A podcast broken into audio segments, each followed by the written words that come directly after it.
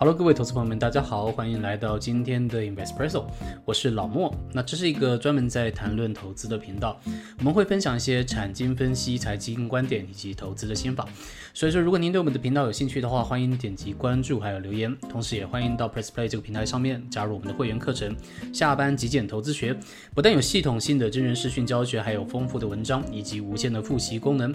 输入我们的专属折扣码 Easy Study，可以再帮您首月减两百元。好的，那我们就来聊一下今天的这个总经话题吧。那今天的话，想跟各位分享两个事情。第一个呢是上周这个所谓的超级央行周啊，啊结束了。那所以说我们简单的来做一下它的 recap，还有一些总结吧。然后另外一件事情呢，是我们来聊一下大洋彼岸的日本啊，日本最近的这个日币狂贬。然后呢，上周又出现了这个日债熔断啊，哎，到底日本发生了什么事情？今天我们会跟大家讲一下。好，那我们先开始第一个吧，就是上周的这个央。行周总结，那基本上上周有升息的呢，有包含美国、台湾、瑞士、英国、日本，还有巴西。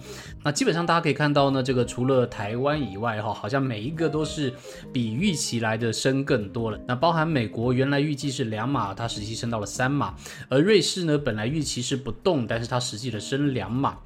而台湾呢，虽然看起来好像比预期来的低，但是台湾呢还有另外一个动作叫做升准，那就是说提高这个银行的准备金啊，它提高了一码哈，所以说这是上周基本上超级央行周的一些情况。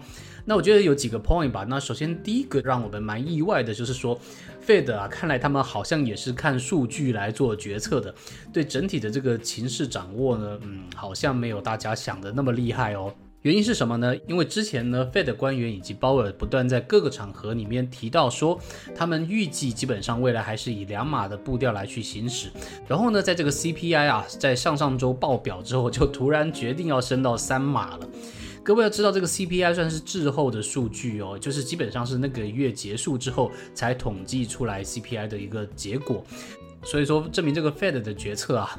好像其实也不是那么的及时哈。OK，好，这是第一个 take away。另外第二个 take away 是我自己主观的认为，那现阶段呢，我们看到美股啊、台股啊，好像基本上已经都破了前低了哈。那会不会造成一个接下来崩盘的主跌段呢？呃，我自己主观的认为是这个样子的。呃，接下来的主跌段可能会来临的原因呢，嗯，我觉得更有可能会来自于这个基本面的不看好以及基本面的衰退。那具体会不会发生呢？就请各位投资朋友们继续的关注了。除此之外的话，有个东西可以注意的就是台湾哦，台湾除了升息半马以外。还有升准一码啊，那什么叫升准呢？基本上就是提高银行的这个存款准备金的比例。哎，这就代表说啊，原来你可能把一百块钱存在银行，那银行呢，它可以拿九十五块出来用。但是呢，它一旦升准了一码，那就代表说它要把多百分之一的这个金额啊留在这边做准备金。银行呢本来有九十五块可以用，它现在变成了九十四块能够用。那这代表什么呢？代表说一来可能会限制这个金融的获利能力以外啊，那对于企企业借贷的压力呢，可能也会增加。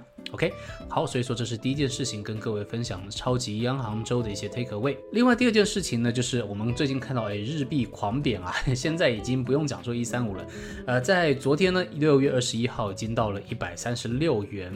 那上周这个日债啊又熔断，到底发生什么事情啊？那简单来跟各位捋一捋这个逻辑哈。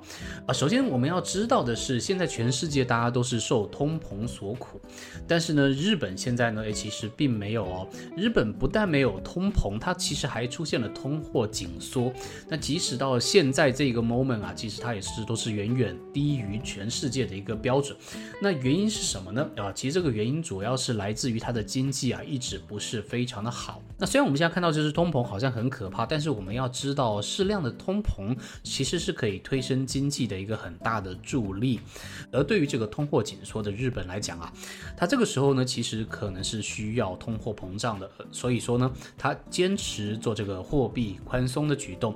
各位可以看到左边这一张表，负利率呢，基本上在全球的范围内呢，通都是慢慢的缩小了。下面这一部分呢，是二零二一年的年底，可以看到基本上还是很多的国家是采用负利率的政策。但到了此时此刻呢，各位可以看到上面这一部分，我就可以看到哦，越来越多的国家啊，他们其实对于负利率不再那么的坚持了，反而是只有日本到目前为止五年期以下的公债呢，哎，它还是坚持以负利率来进行执行。而这样子呢，其实就直接造成了日本跟其他国家的货币政策不太一致，所以说其他国家借资金的需求呢，哎，就不会在他们那个国家发生了，可能就会到日本去借钱，哦，然后再转为汇出去。所以说这就直接导致了日币以来就是沿路贬下去，一路贬到了现在一百三十六元了。而那未来日币有没有可能会回升呢？呃，这个其实还蛮难说的哈。所以说其实如果日币接下来回升的话呢，有几个指标，哎，我们可以稍微留意一下。第一个是日本跟其他国家有没有可能会同步货币政策哈，这是第一个。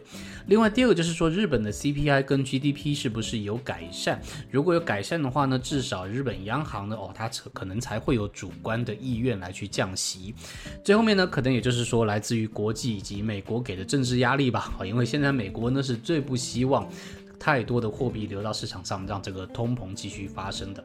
那好，那我们知道日币之后呢？诶，那上周这个日债熔断到底是发生什么事情啊？那简单这边呢，我也做了一个懒人包跟各位分享一下哈。呃，那原因呢是来自于日本啊，它其实这段时间它采取货币宽松的政策之一呢，就叫做 YCC。那简单来讲呢，日本现在实行的 YCC 呢，就是让它这个十年期的公债值利率啊，它一直保持在百分之零点二五。那各位知道这个值利率的算法呢？哦，基本上就是利息除以你的这个价位，对不对？所以说，如果有很多人来去卖它的话，这个价位就会掉下来，那这个值利率呢就会无限的往上飙。那所以说，日本的这个 YCC 政策呢，就是它无论如何啊，这个值利率只要超过百分之零点二五，那它就会印钞票，或者说用各种的资金把它买下来，哦，让它控制在百分之零点二五，哦，做一个这样子 YCC 的一个控制。那这样子呢，其实就被动的让很多的钱流到市场上了。那这个举动啊，其实就直接引起了华尔街的空方的关注，开始大量的做空日本的公债，导致呢，在上周的六月十五号日在当天呢，就直接熔断了两次，超过了他们的交易限制，直接熔断两次。那其实这么夸张的举动啊，我们本来以为呢，日本在上周五的利率决策会议可能会有做一些调整，哎，结果没想到他还是很坚持。叫做这个低利率哈，也就是继续放钱到市场上。那这样子的举动呢，让日元往下贬的压力啊，可以说是更加增加了。所以说呢，其实终于在昨天，也就是六月二十一号，那日元终于贬破了一百三十六元的大关。那接下来有没有可能像是市场上讲的，可能会探到一百五十元呢？那这就请大家持续的在关注了哈。好，那我们的观点是这样子。首先，第一个日元如果说续贬的话呢，其实对出口型的国家，像是台湾哈，压力会比较大。如果说它日币这么便宜的话，那代表说其他国家跟他买东西，诶，是不是也是很便宜呢？所以说呢，像是台湾呐，或者是说中国啊，那这种出口导向的国家，那有可能会让这些企业的成本优势受到挑战。那所以说呢，我们也可以同时留意一下其他的央行会不会有跟贬的效应来去发生。好，这是第一个观点。另外第二个观点，就像刚刚说的，如果日本的央行出手干预汇市的话，让这个日元强势升值，我们前面这边有提到说，其他国家借资金的需求啊，它其实是转到日本然后再汇出去的。所以说，如果日本央行呢，它一定要出手干预汇市的话，哈，哎，那也要留意这个资金回流的风险，因为这些资金啊，哎，其实也不知道它流到哪里的，是不是流到股市啊，流到其他的地方的投资商品里面去？那到时候会不会有一个强制的卖压？哎，这个也是我们可以持续去关注的。好，那以上就是我们的节目了。那如果你喜欢我们的节目的话，欢迎帮我们按赞、订阅、打开小铃铛。那我们就下周再见了，大家拜拜。